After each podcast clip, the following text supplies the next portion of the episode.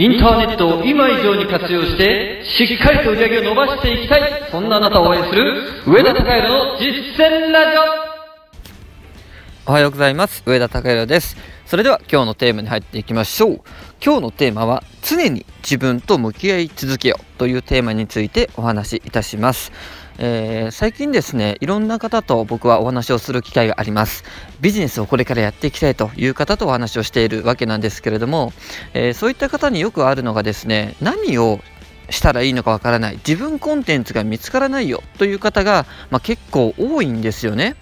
で、まあ、ビジネスをしようと思ったらどうどのフローで動くかっていうと集客教育販売サポートのこの4つのフローで、えービジネスってやっていくんですよ。で、えーこの集客の前にはですね必ず商品というものがあるわけですね。じゃないと何を集客してよいのかがわからないわけなんですよね、えー最終ゴールとしてじゃ自分は英語を教えることができますっていうふうに思っているのになんかこう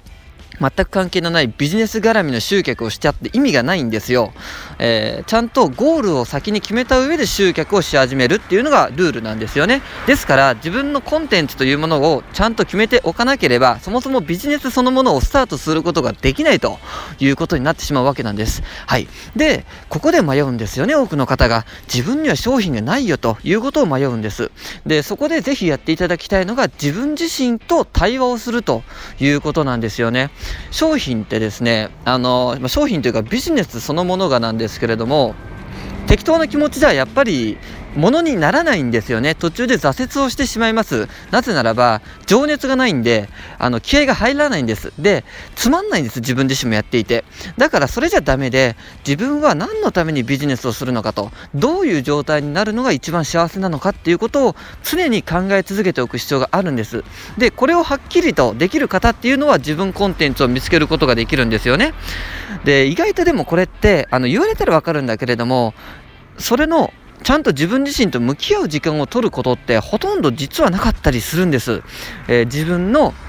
今の自分は何で構成されているのかって自分にはどんなリソースがあってどういう人たちからお世話になってどういう経験をしてきてって、えーで結果的にこういうことがあったら嬉しく感じてこういうことがあったら悔しく感じてって。これって意外と考えないんですね。ですからぜひあのビジネスを、まあ、される皆さんはですねここはしっかりとやってほしいなと思います。ですでに商品があるよという方もこれは定期的にやってほしいんです、えー自分のこの感じ方っていうのはやっぱり時とともに変わってくるんですね。でその変わった部分っていうのがまた新しい商品コンテンツになってくるし自分のビジネスの方向性を修正することにもなってくるしなので今ビジネスが進んでいようが進んでいなかろうが自分自身と向き合う時間っていうのは本当に大事にしてください。これすごく大切なんで月に1回はぜひそういった時間を取ることをお勧めします。ということで今日の実践ラジオでした。あなたは必ず成功する。それでは。